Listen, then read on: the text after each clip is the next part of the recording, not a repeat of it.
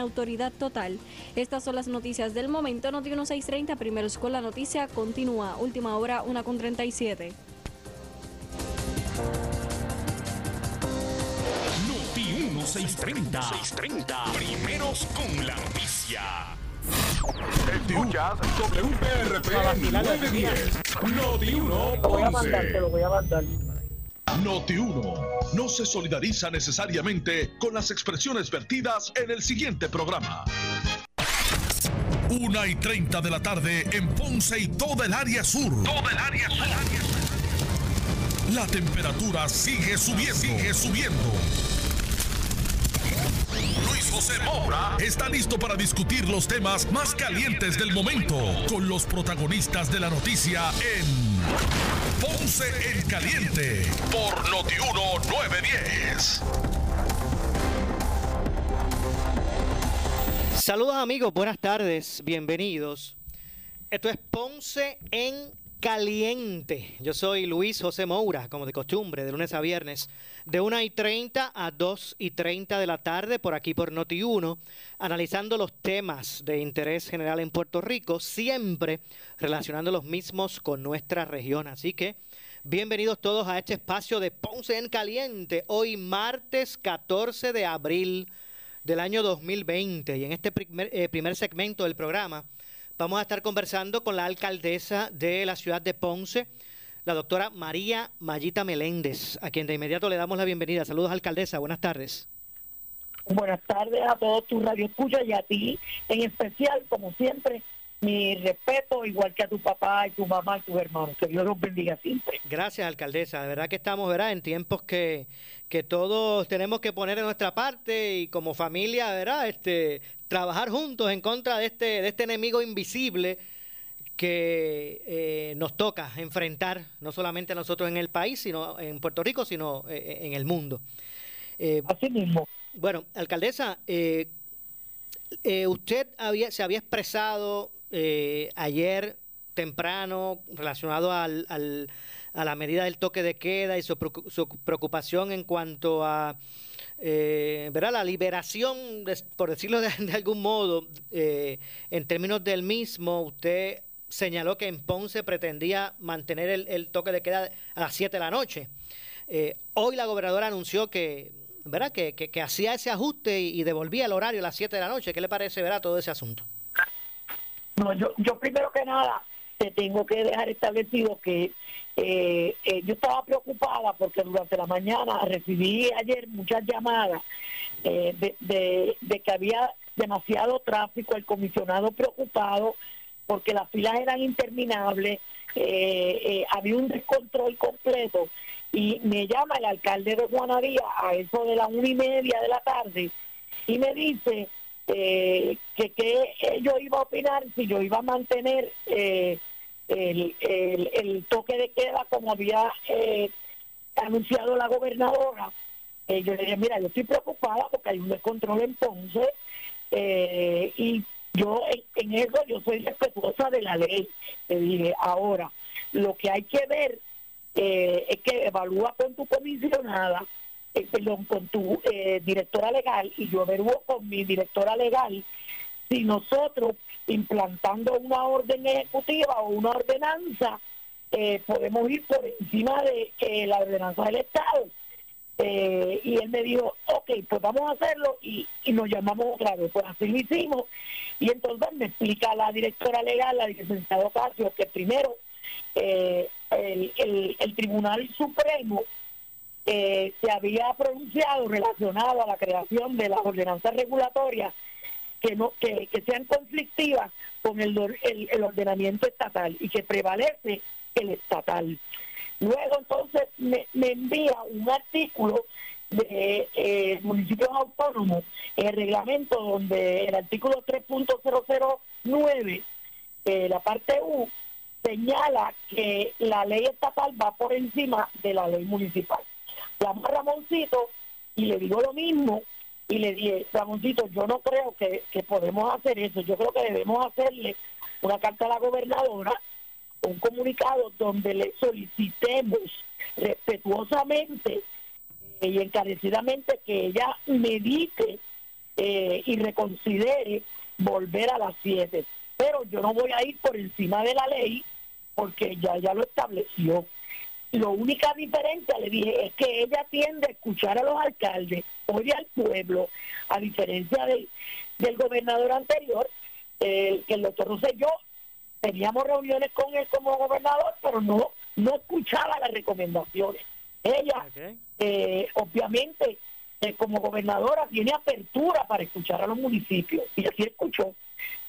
De hecho, alcaldesa, discúlpeme, hay, hay, ahora que, que usted, verá que, que hablamos de esto, ¿hay otra recomendación que usted le haría a la gobernadora en cuanto a estas medidas con relación al, a la crisis, al, coronavirus? Bueno, obviamente yo creo que los alcaldes tienen un sinnúmero de, de preocupaciones y vimos ayer eh, eh, que los comercios de, de nuestra ciudad eh, había falta de conciencia ciudadana sobre la importancia de protegernos contra este enemigo invisible, que, es el virus del COVID-19. Así que yo entiendo que es de, de, personas valientes lo que hizo ella hoy. Eso lo hice yo una vez cuando comencé a escuchar el pueblo que quería, nosotros queríamos mover las facilidades del municipio hacia un área donde estuvieran todas las agencias y obviamente el pueblo empezó y las comerciantes empezaron a hablar y ahí lo detuvimos y, y, no lo hicimos. O sea que eh, ella eh, definitivamente eh, tiene apertura para escuchar lo hizo. Hay otras recomendaciones que se podrían dar más adelante, pero hay que controlar primero en este momento el que el contagio no siga subiendo y que estas dos próximas semanas pues, obviamente se detenga y ver que, que de alguna forma el pueblo tiene que, generar una conciencia social de que, de que esto es responsabilidad nuestra, es responsabilidad con tu familia y que hay que protegerse. Así que... Eh, la experiencia en Ponce es que la gente ha estado saliendo, alcaldesa, que se ve muchas filas en, en supermercados. Eh. Durante este fin de semana, me dice el comisionado, no hubo detención, no hubo eh, eh, en ningún momento arresto, pero las semanas anteriores, en total de, de, lo que llevamos, habían 37 denuncias, 5 arrestos y uno admitido por la orden 408. Obviamente, el, el, el, el, comisionado de la policía me dijo, este weekend fue ideal. Tú sabes que el Viernes Santo nunca está abierto el comercio y el domingo de resurrección tampoco, solamente fue el sábado. Así que en ese aspecto, eh, yo creo que la gobernadora tenía reuniones continuas con los, con los alcaldes y es saludable. Y escucha a los dos, la asociación y a la federación. Siempre con respeto, eh, como hemos ido hacia ella eh, y llevándole las recomendaciones. Alcaldesa, Hay otras que, yo creo que poco a poco eh, una vez tú controles este virus y, y tanto el Task Force de San Juan con el Task Force de aquí de, de Ponce pueda reunirse y aportar la información que tenemos en los estudios de investigación, eh, yo creo que hay un, grupo que también promovimos que en Mayagüez se abriera, un task force médico, aquí tenemos los cuatro médicos del sur, del directores médicos de los hospitales, el 330 y los facultativos de la Escuela de Medicina, esto abona a que hay otras recomendaciones que se pueden hacer y obviamente eh, seguir orientando, informando y educando al pueblo. Un pueblo ¿Cuántos, un pueblo que responde. Sí, alcaldesa, eh, ¿cuántos casos positivos hay en la ciudad y cuál es las, cuáles son las estadísticas en Ponce?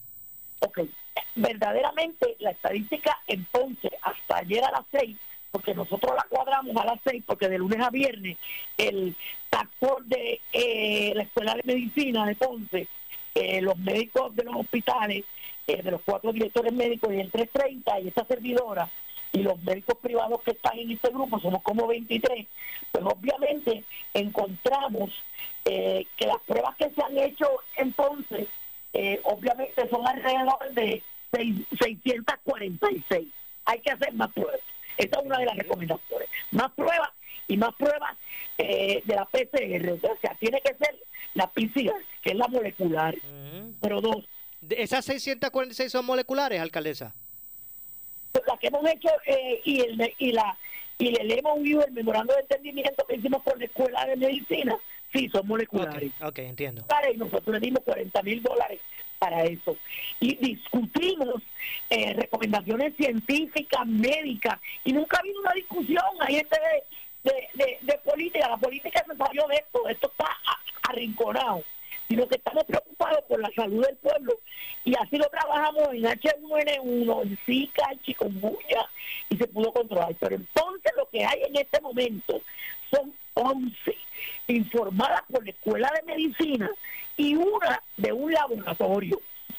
Ok. de, 600, de, medicina, de 646 pruebas, discúlpeme alcaldesa, de 646 pruebas que se han hecho moleculares en Ponce, 11 han dado positivo. 11 han dado positivo y si viene y el resto de laboratorio pues le incluye 647 ok disculpe entonces eh, eh, esos eh, aparte de los 11 positivos esos restantes las restantes pruebas todas fueron negativas o es que cuántas están en espera de conocerse si no hay hay hay 469 negativas que salieron en la escuela de medicina negativas y las otras que hay, obviamente las 44 que hay eh, en el resto de la, de la región, porque desde, desde Guánica hasta llegar al, al área de, eh, de Patilla, pues hay de diferentes pueblos. ¿Entiendes? ¿Dónde están esos 11 positivos, alcaldesa? Eh, ahí es el problema, ahí es el problema. Que el Departamento de Salud en este momento no nos da la información. Entonces, al tenerlo de la escuela de medicina, son ambulatorios. Son ambulatorios. Entonces, ¿qué hace la escuela de medicina? Los llama, le dice que son positivos, que están ambulatorios, porque porque los síntomas que tiene, obviamente que es dolor de cabeza y a la misma vez eh, la tos seca. Tos seca, dolor de cabeza, eh, el cansancio. Y entonces, ¿qué, qué, qué nosotros pedimos? Váyase a su casa, se aísla completamente en un cuarto, le damos apoyo y orientación necesaria porque tenemos un call center y entonces si, hay, si ha compartido con el resto de la familia, la resto de la familia tiene que venir a hacerse la prueba. Sí, me, me, me parece me parece importante conocer ese ese protocolo porque me, me, preocupa lo siguiente, alcaldesa, y yo sé que a mucha gente. Eh, afortunadamente, en ese, ¿verdad? En, en, ese, eh, ese acuerdo de trabajo del municipio y la Escuela de Medicina, me parece extraordinario que se haya hecho para, para hacer pruebas, porque si no en Ponce no se estuvieran haciendo. Eso me parece extraordinario. Ahora, hay unos resultados, estos, esos 11. Pues, ¿qué seguimiento hay que darle? Porque uno no, si uno lo, deja en manos del positivo, pues... Mire, este es que viene el rastreo, el rastreo. Exacto. ¿qué tú haces? Tú, tú ya vas a la casa, eh, con quién estuviste en contacto. Por eso fue que yo este fin de semana eh, un video educativo donde yo le decía a una agenda, a un coge tu agenda, a un diario. Hoy por la mañana, eh, que es 14, ¿con quién estuviste? Por la tarde, antes de irte a dormir, y notifica, pues yo estuve reunido y vi en contacto a tres personas. Pues lo anota. Al otro día vuelve y hace lo mismo y cuando te enfermas verdaderamente te contagiaste porque ellos ¿qué, queremos e, ese mismo diario que tuviste durante esta semana nos lo entregues nos digas quiénes son las personas y nosotros rastreamos esas personas que no estén enfermas que no tengan los eh, los síntomas y entonces eso hace la escuela de medicina le informa y entonces qué pasa hay, tres epidemiólogas Melissa Marzán la doctora Iris Martínez la doctora Morales. Mm. Ellas tienen una, un estudio de investigación. Ese estudio de investigación que hicieron fueron sobre 30 mil encuestas que llenaron y entonces ellas han podido hacer un dashboard a la misma vez, eh, no han podido usar todos los números porque son pocas pruebas todavía, hay que hacer más pruebas. Y yo la que recomendaría que se hiciera es la prueba molecular Definitivo. Ahora mismo, ¿cuál es el cuál es el máximo de pruebas que hace la Escuela de Medicina al mes? No, hay, días que hace 50, hay días que hace 34, okay. que hizo 72, de lunes a viernes. Ok, sí. ¿Y, esas pruebas las compró el municipio de Ponce? Sí, sí. Ok, ¿y, son suficientes o faltan? Hace pruebas, no, hace pruebas también eh, hace pruebas también a otros pueblos, a Yauco, a otras, eh, a otras personas también, porque ellos tienen las pruebas también, a Juanica, a Guayanilla, a San Juan, eh, eh, ha hecho. Entonces promovió la decana y la doctora Tonto y la decana Olga Rodríguez, promovieron que en Mayagüez, eh, Cabo Rojo, todos esos pueblos hicieran un grupo de médicos que hicieran lo mismo para dar seguimiento. Tenemos un call center, contestamos preguntas, verificamos al paciente. Pues ahora también tú puedes hacer hasta telemedicina por ese call center. Muy bien. Contestan médicos y estudiantes, que es el 843-7128. Pero si el Departamento de Salud de la región nos da información de los HIPA y de, obviamente, eh, en los laboratorios, pues nos lo haría más fácil. Médicos, directores médicos, nos las dan por la tarde cuando nos reunimos de lunes a viernes a las seis por el sistema virtual. Alcaldesa, Los laboratorios, yo Ajá. hice un grupo de, de, del municipio que llaman a los 21 o 22 laboratorios que están haciendo las pruebas. entiendo, ¿apareció la directora regional de salud? La directora regional de salud todavía sigue la misma persona, no, no la he visto. O sea, que ya usted decidió pues obviar ese, ese recurso. No, yo, yo llamo a la epidemióloga y entonces hablé con él, el, obviamente con el secretario, el jueves, Ujú. quedó entonces el, el sábado me escribió y me dijo que venía durante esta semana para discutir un sinnúmero de recomendaciones porque, oye, yo creo que a más aportación científica eh, eh, eh, clara y concisa que tengamos y se la ofrezcamos a él, pues mira, más acceso eh, y abre más el, el, el espectro de que podemos llevar una información más completa. Me imagino. Y es- eso fue el jueves que él le dijo eso. Hoy es, hoy es martes. O sea que él no, no, no ha resuelto ese impasse que hay, ¿verdad? No lo ha resuelto. Parece que él, pues, ¿qué acción va a tomar que usted sepa? Eh, anoche ellos estaban hasta tarde para ver si terminaban, para darle la información a los 78 alcaldes. Si no, antes, que hasta ahora no han llegado, pero obviamente no terminaron. Eh, así que esta tarde le daré una llamada y, y le diré, este, usted quedó en, en venir a Ponce, hoy es martes, pero estoy esperando que llegue antes del viernes. Así que, eh, hoy, por ejemplo, eh, a- al médico que yo le pedí también que ellos podían, eh, porque hay infectólogos, microbiólogos, hay este internista, eh, hay pediatras en este grupo, eh, y ellos pueden aportar también muchas cosas al, al recinto de ciencias médicas. Eh, obviamente Acá- cubrimos la parte que discutimos por hora y media todos los días, es información científica y médica que ayuda para poder controlar eh, este, este virus. Alcaldesa, sé- ¿Cómo eh, no? eh, tengo entendido que el municipio va a repartir guantes, mascarillas en, en estos comercios que están, los que están abiertos, los que están permitidos en la, en la ordenanza. Sí, este, nosotros vamos a mañana, eh, nosotros, mira, nosotros hemos estado, y te tengo que decir, eh, primero que eh, agradecerle a mis compañeros, a mis compañeros eh, del municipio, eh, tanto manejo de emergencia, la policía, ayuda al ciudadano, eh, todos los compañeros directores que están trabajando a través del sistema virtual, permisos a través del sistema virtual, eh, las ideas también que han traído la Unión de Empleados para eh, poder traer ingresos al municipio en cuanto a, los arbitrios de construcción. A la misma vez, te tengo que decir que eh, eh, tanto manejo ayuda al ciudadano eh, ha estado encargado de los eh, centros de envejecientes, llevándole comida, almuerzo. Contactamos a World Central Kitchen para que a los policías y a los y a los empleados que están en la calle pues puedan nutrirlos también y empezamos mañana a repartir aunque ya lo hemos hecho con los diferentes asilos privados y, y los del municipio eh, repartir lo que tiene que ver en, en, en Walgreens, en Town Center, en Walmart, en Sam's, CVS, guantes, mascarillas, eh, eh, eh, de- deterg- eh, desinfectantes eh, y obviamente hand sanitizer. Y lo vamos a hacer en, en, en comunidades eh, que son menos, eh, menos agraciadas también, en el sentido de que eh, no tienen el costo para poder, el dinero para comprar esto, pues vamos también a llevar como a 20 mil familias. Okay. A estar entregándole todo este tipo de... otro asunto que me queda bien poquito tiempo en el segmento, alcaldesa, en cuanto a los policías municipales. ¿Están saliendo, o sea, tienen su equipo, tienen su mascarilla, su guante, los policías municipales? Todo. Se desinfectan todos los días ellos mismos.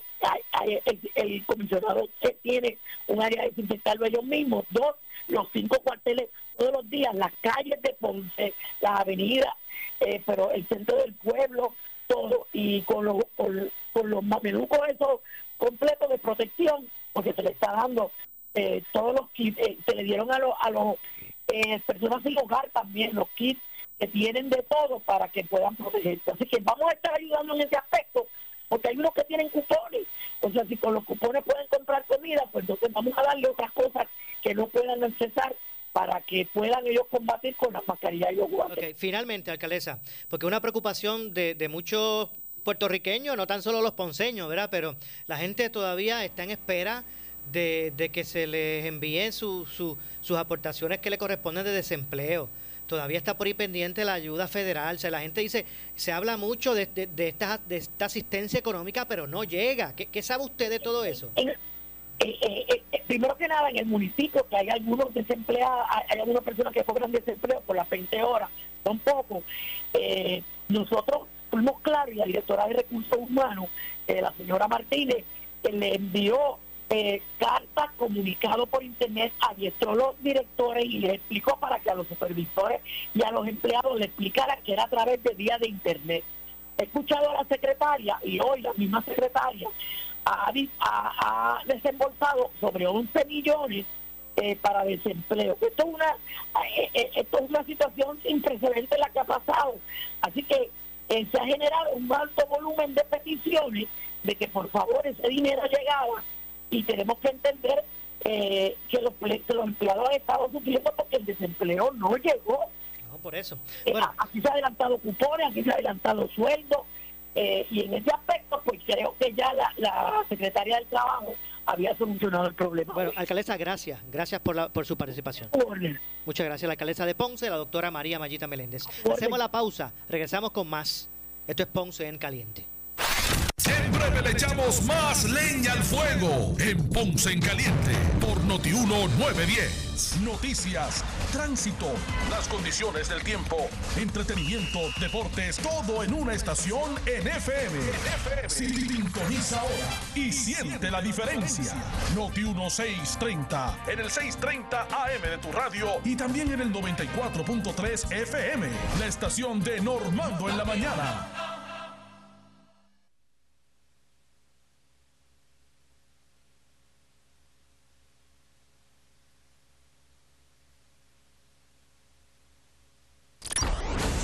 Solo 630, donde te enteras primero de lo que ocurre en Puerto Rico, Estados Unidos y el mundo.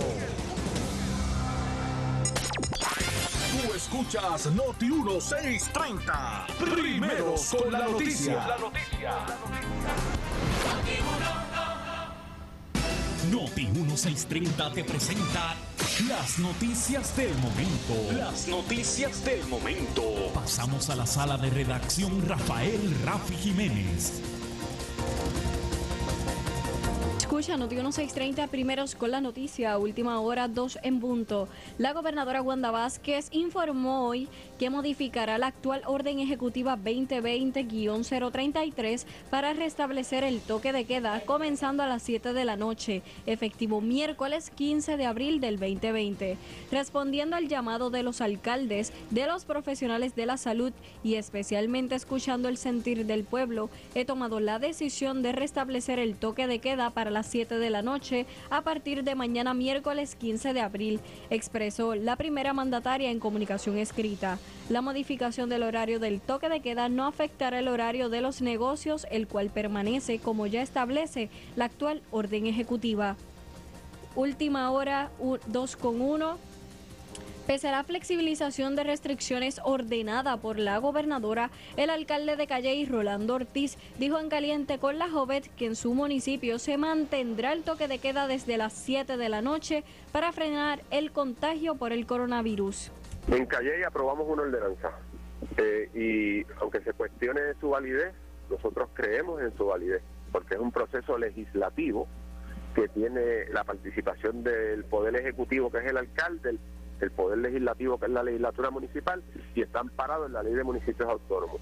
A diferencia de una orden ejecutiva, que es un acto unilateral de un ejecutivo, en el caso de la orden ejecutiva de la gobernadora. Nosotros, en el caso de Calle, y sé que los compañeros alcaldes también harán lo propio, yo voy a velar porque se cumpla con esa ordenanza y voy a estar en la calle y voy a persuadir al, al comercio y a las personas para que para que obedezcan al pie de la letra este, esa restricción que estamos imponiendo. Eh, como estamos en un momento difícil en que el gobernante recibe más, tiene más poder porque estamos ante una situación de vida o muerte, eh, ¿han consultado con sus abogados a ver si es legal ir por encima de la orden ejecutiva?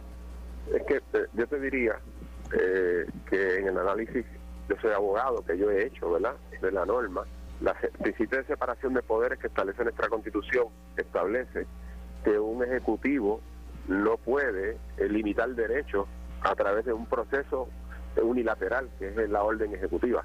Y eso se, si se cuestiona en los tribunales este yo te diría que, que, que, se puede dar eh, por inválida la orden ejecutiva cosa que yo creo que nadie lo va a hacer verdad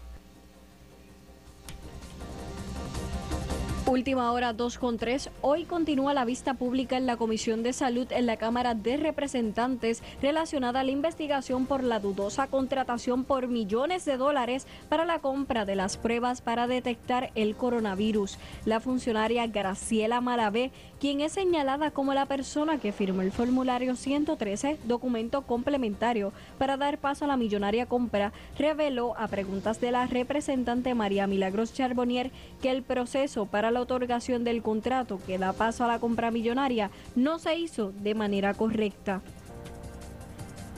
¿Usted cree que su acción o su gestión como empleada solamente era verificar que el COVID-19 estaba relacionado a la emergencia de salud? ¿Usted verdaderamente cree eso? Sí. ¿Eso era lo único que usted entendía que tenía que hacer? Después de haber discutido todo este memorando. Eso era lo que yo entendía que tenía que hacer. Y a base de eso que usted entendía fue que usted funcionó. El COVID, bueno, las pruebas son pruebas para, para el coronavirus y eso era toda su función aquí. Sí. Sinceramente, ¿usted entendía eso, este, doña Graciela? Sí. Mire, usted sabe que también aquí se habló de que no había que notificarle a la Junta porque aquí no había un contrato. ¿Verdad que usted lo ha escuchado? Lo he escuchado. A la Junta de Supervisión Fiscal. Lo he escuchado. Pero usted le está diciendo a esta comisión que sí había un contrato. Está en los documentos. Está en los documentos. Y que toda esta contratación, según lo que yo he escuchado que usted ha dicho y a las preguntas de los compañeros, se llevó a cabo tras sus espaldas, porque ya el contrato estaba aprobado cuando usted todavía no había analizado esos documentos. Correcto. ¿Eso es así? Sí. Vuelvo a la primera pregunta que le hice. Eso no estuvo correcto. El proceso no estuvo correcto, ¿verdad que no, doña Graciela? No. Por favor, y repítame, ¿estuvo o no correcto el proceso? De acuerdo a lo que se ha dicho aquí, no. Y de acuerdo a los documentos suyos también, porque usted tiene ese contrato firmado ya, ¿verdad que sí? Pues doña Graciela diga eso, diga que no estuvo correcto el proceso, porque vuelvo y le repito, esta es la única oportunidad que usted tiene, la primera, para decirle al pueblo de Puerto Rico que la responsabilidad no fue suya, que fueron de gente que obviaron su trabajo. ¿Eso es así? Pues dígalo sin temor. ¿Estuvo o no correcto el proceso? No. Gracias. Estas son las noticias del momento. Noti 1630, primeros con la noticia, continúa 2 con 6.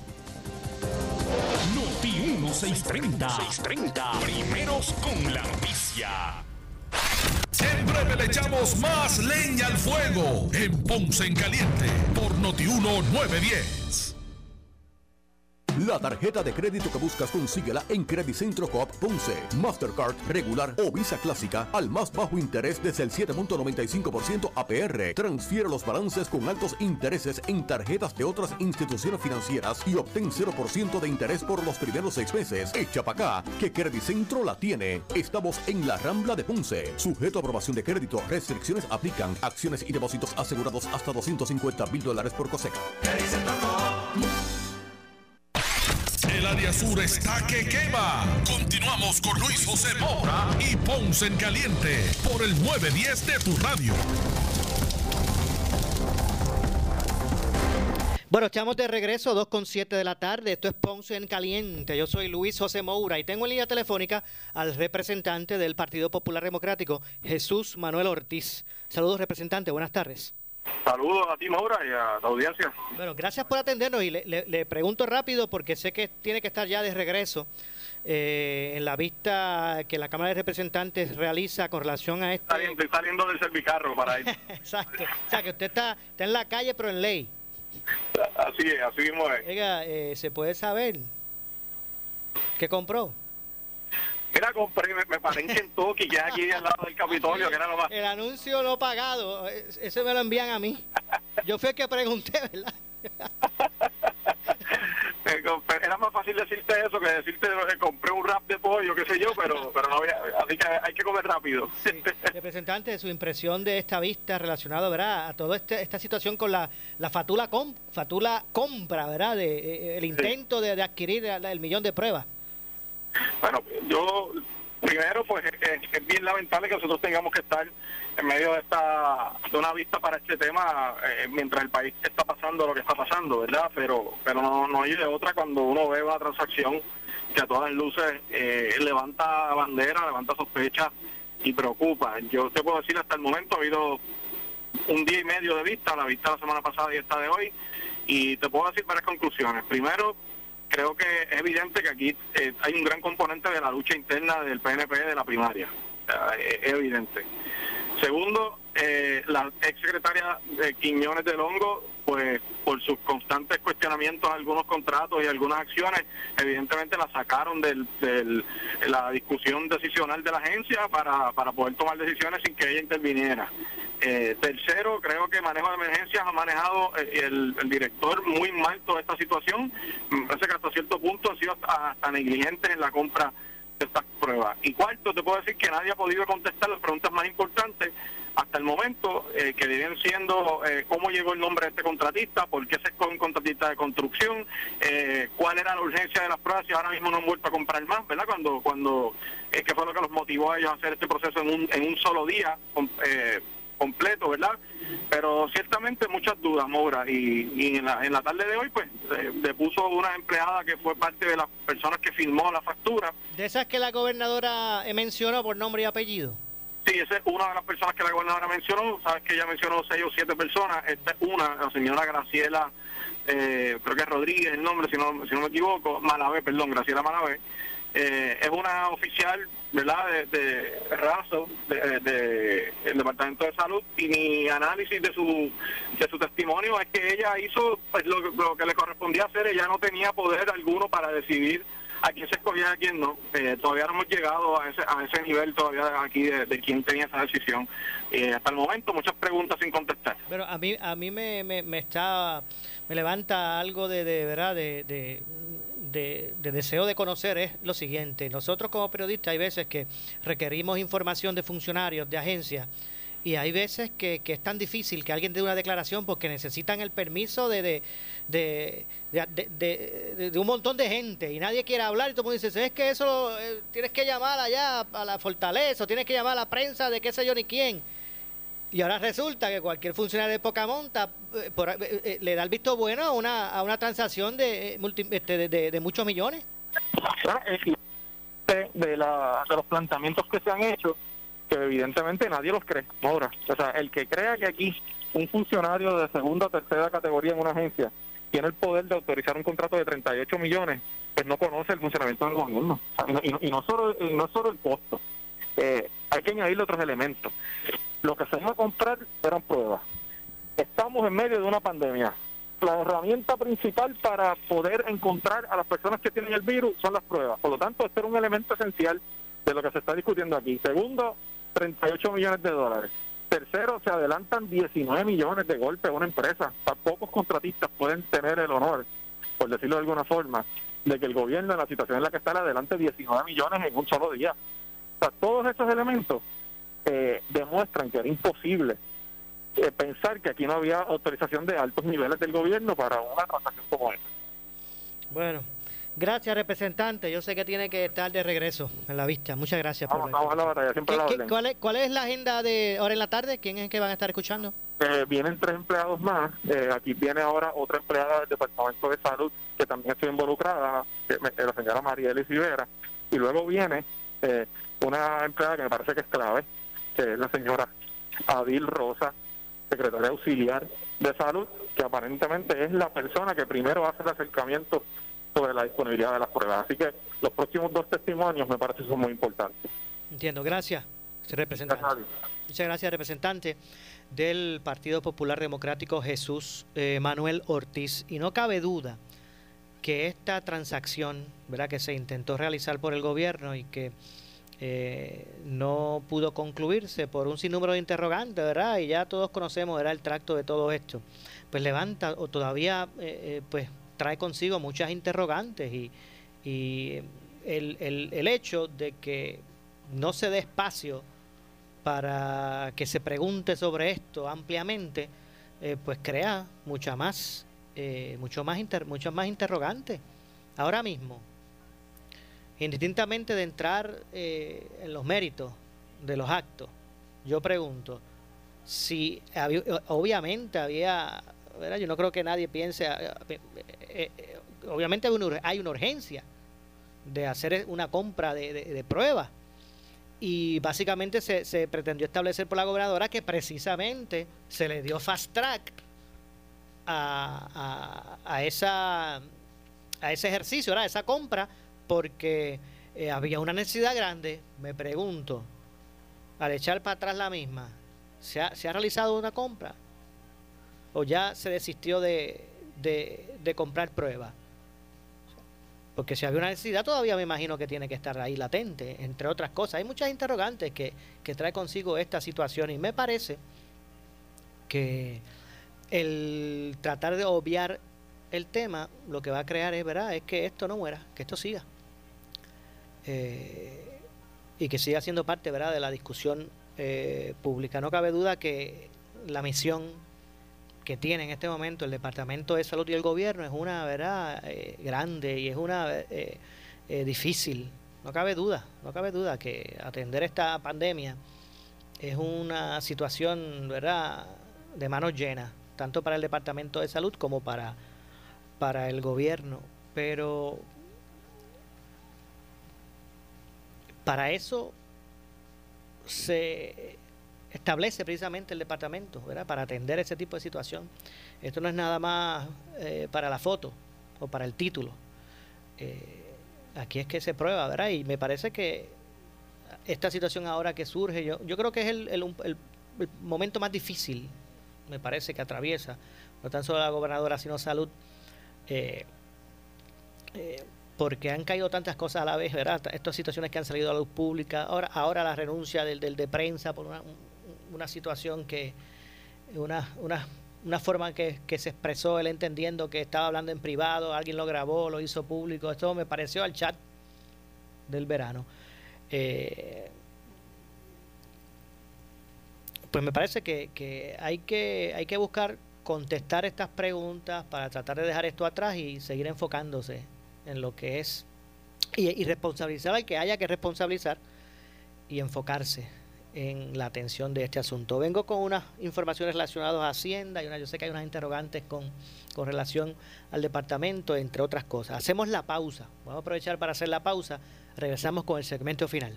Esto es Ponce en Caliente. Siempre le echamos más leña al fuego en Ponce en Caliente por Notiuno 910. Estamos contigo en estos momentos y nuestros socios tendrán extensiones de pagos automáticas en préstamos personales para autos y de emergencia. Préstamos hipotecarios y comerciales deben llamar al 787-857-3500 o contactarnos en infocoop arroba credicentrocoop.com. Préstamos deben estar al día para concesiones. Horario de lunes a viernes de 8 de la mañana a 1 de la tarde y los sábados hasta las 12 del mediodía. Credicentro Coop, Barranquitas, Orocovis, Ponce. Somos tu mejor alternativa. Acciones y depósitos asegurados hasta 250 mil dólares por COSEC. El área sur está que quema. Continuamos con Luis José Moura y Ponce en Caliente por el 910 de tu radio. Bueno, estamos de regreso, 2 con 16. Esto es Ponce en Caliente. Yo soy Luis José Moura. Usted me escucha de lunes a viernes por aquí por Noti1, analizando los temas de interés general en Puerto Rico. Eh, siempre, ¿verdad? Relacionando los mismos con nuestra región. Eh, hablamos en el primer segmento con la alcaldesa de Ponce, la doctora María Mayita Meléndez, y, me preocupa, eh, hablaba en el segmento anterior, ¿verdad?, de, la, situación difícil que atraviesa el Departamento de, Educación, digo, de- debo decir de Salud, el Departamento de Salud, que dicho sea de paso, ¿verdad?, viene recientemente de tener que, que, eh, poner al mando un nuevo secretario. Eh, y ustedes escucharon aquí hace unas semanas precisamente a la alcaldesa de Ponce, en este espacio de Ponce en Caliente, denunciar que era cero la comunicación que ella tenía con la directora regional del Departamento de Salud. Según señaló la alcaldesa en aquel momento, hace varias semanas aquí en Ponce en Caliente, la alcaldesa denunció que se le llamaba a la directora regional y que no había respuesta, que no había una comunicación entre las partes, que reclamaba la alcaldesa que teniendo bajo su sombrilla educación hasta laboratorios en la región, pues era importante el que se uniera también el departamento en la región de salud a los esfuerzos que está haciendo el municipio junto a la Escuela de Medicina. Y en aquel momento a mí me pareció ver algo inaudito. O sea, que la alcaldesa de Ponce, por ejemplo, no pudiera levantar el teléfono y que le contestara la directora regional. De hecho, estoy, estoy eh, señalando esto porque así lo dijo la, alcaldesa aquí. O sea, esto no, no es que yo estoy interpretando ni asumiendo nada. Eso fue una denuncia que hizo la alcaldesa aquí. Eso fue hace varias semanas. Y hoy, cuando hablo con la alcaldesa, la misma nos dice, ustedes lo escucharon, pues fueron, lo dijo aquí ahora en vivo, que sí le hizo, el, le, le llevó la situación al secretario, y el secretario como que quedó que iba a atender eso, que ya él, él viene para acá a hablar con la alcaldesa en algún momento, o que, hay, o que va a haber algún tipo de comunicación, pero que todavía no se ha resuelto ese impasse entre el enlace en la región de salud y la alcaldesa de Ponce. Y yo digo, yo me pregunto, ¿y cuántas semanas tienen que pasar para que esto se resuelva? Indistintamente las- los personajes, indistintamente los personajes, ¿cómo es posible que eso esté ocurriendo en un momento de emergencia como este? Que no haya ningún tipo, bueno, yo estoy, ¿verdad? Haciendo mi análisis basado en las expresiones que hizo la alcaldesa y que ustedes escucharon por aquí por Ponce, en Caliente. ¿Cómo es posible que eso ocurra? Y que no esté resuelto ya. Porque aquí el perjudicado no es que una no le abre al otro, el otro no le abre al otro, no se consigan o no. Aquí el perjudicado, ¿quién es? La ciudadanía, el pueblo de la región, que no está siendo, no, no está siendo bien servido en ese sentido.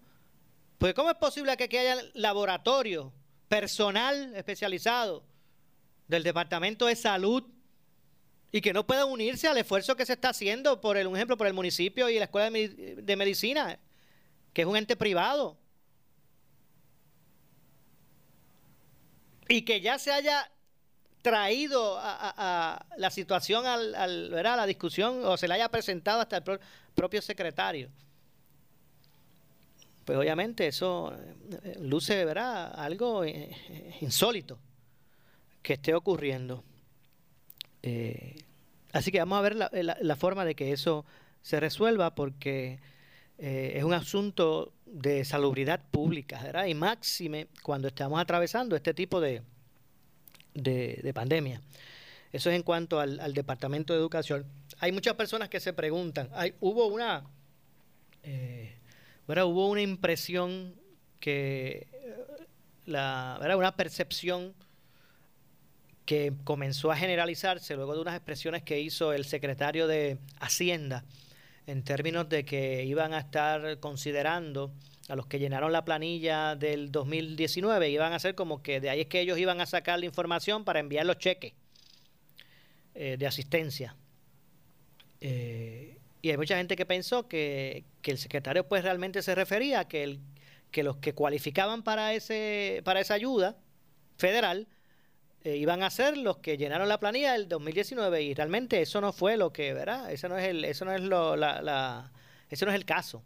El secretario sí en un momento dado habló de que iban a, a dejarse llevar por la dirección que aparece en los documentos de Hacienda, los que han radicado planilla del 2019, pero si usted no la ha hecho aún, porque de, dicho sea de paso, se, se extendió más allá del, 15, del 14 de abril, del 15 de abril, ahora eh, hay un tiempo adicional para llenar la planilla del 2019. Si usted todavía no lo ha hecho, eso no significa que usted, ¿verdad? No, eh, eso significa que usted no cualifica, ni que no se le va a enviar ese cheque cuando, cuando esté, ese dinero cuando esté disponible.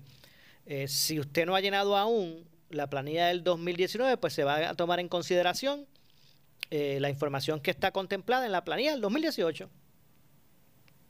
Así que hay una mucha gente que tenía esa duda relacionado a si cualificaban o no.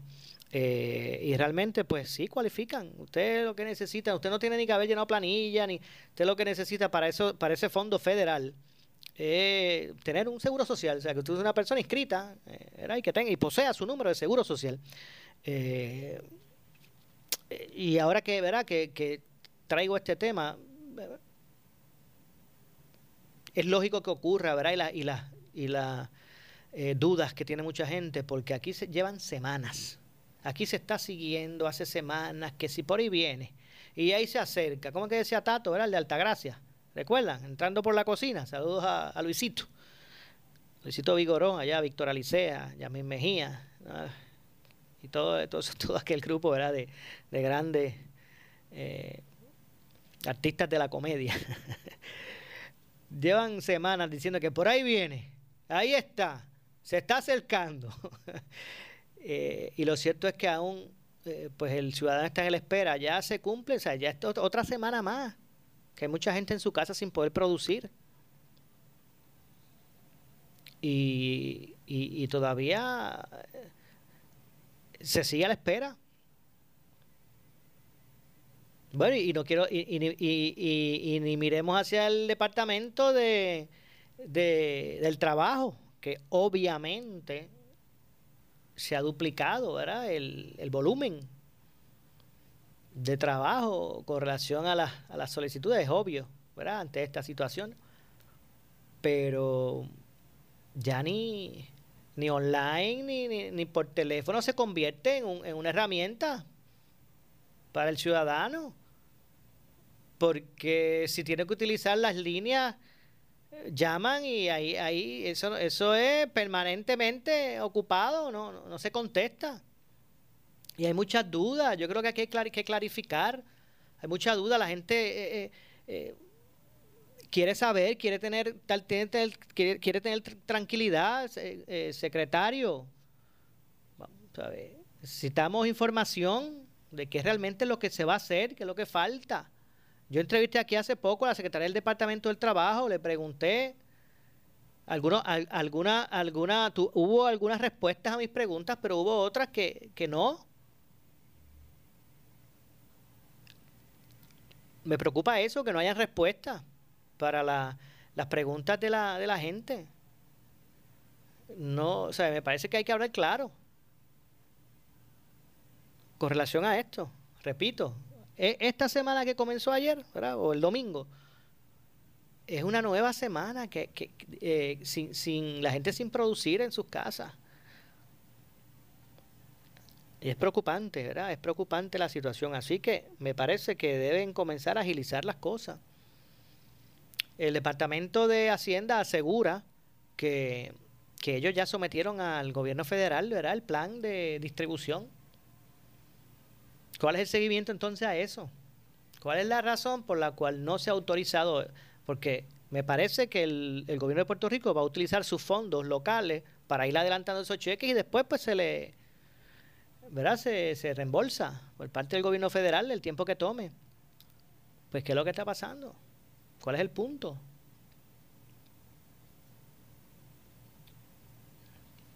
Vamos a ver entonces lo que ocurre con relación a todo este este asunto. Así que, bueno, se va, se va a devolver el término del toque de queda a, comenzar a las 7 de la noche. Eh, la gobernadora pues ya eh, señaló que así lo va a hacer. Eso es una de, los, de las recomendaciones que, que acogió con relación a lo que está ocurriendo. Así que mire, usted amigo que me escucha, no piense que con la liberación de algunos de estos estatutos que ya usted está viendo que van a echar hacia atrás, no, no piense que ya hemos pasado la etapa más, más difícil, no, al contrario, la etapa más difícil se acerca. Así que mientras eh, no pasemos ese pico y estemos en una, ¿verdad? en una escala descendiente, no podemos bajar la guardia. Eh, solamente hagan un ejercicio mental y, tomen en cuenta el número de pruebas que se han hecho con relación a la población que hay en Puerto Rico es muy muy muy pocas ahora mismo nosotros como ciudadanos estamos a ciegas en términos de cuál ha sido la penetración del coronavirus en nuestra sociedad. Porque el porciento de pruebas que se han hecho con la prueba es que usted sabe quién posee el virus y quién no. Si usted no hace una prueba usted no sabe quién lo tiene. Pues aquí podrán reclamar hacer, jugar con los números y hacer por ciento y estamos bajitos con relación a otro. Mire, eso no se sabe. Eh, obviamente, si usted tiene una, una población de un millón de personas y usted hace más que cinco pruebas, ese número de positivos va a ser bien bajito. Así que aquí lo que hay que realmente ahora es exigir, ahora lo que le corresponde al gobierno es mover la ficha para que se puedan realizar el mayor número de pruebas, sea por parte de los laboratorios del gobierno, los privados, como sea. Yo no sé por qué a veces se pierde el norte. Ya se establecieron los controles ciudadanos. Muy bien. Aplos, mis felicitaciones. Ahora el segundo paso es, es ¿verdad? ejecutar ya que tenemos la gente en sus casas, ¿verdad? En, su gran mayoría, hay que seguir ¿verdad? Este, recalcando, pero ya que tenemos la gente en su casa, que, que es primordial, ahora hay que desarrollar un mecanismo de realización de pruebas. Teniendo ya los resultados, identificando eh, e identificados, ¿verdad? Los casos positivos, pues a la misma vez hay que prepararse para, para hacer la proyección de las camas que vamos a necesitar y, los respiradores. Pero de esto hablamos más adelante, regresamos mañana y hablamos eh, más sobre todos estos asuntos. Ya el tiempo se me ha acabado, así que me despido. Esto es Ponce en Caliente. Yo soy Luis José Moura. Regreso mañana con más a las 1 y 30 de la tarde. Pero usted, amigo, amiga que me escucha, no se retire, que tras la pausa, la candela. Ahora con nuestra directora de noticias, Ileana Rivera Delis. Buenas tardes. Escuchas WPRP 910, Noti 1 Ponce. Noti 1 no se solidariza necesariamente con las expresiones vertidas en el siguiente programa. Con 30. Agárrate Tolentino sin aguantar la presión. Gobernadora retrocede a flexibilización de orden ejecutiva contra la propagación del virus y restablece el toque de queda a partir de mañana. Será de 7 de la noche a 5 de la mañana. Enhorabuena y reconocido abogado señala por el 630 las ordenanzas municipales no están por encima de una orden ejecutiva.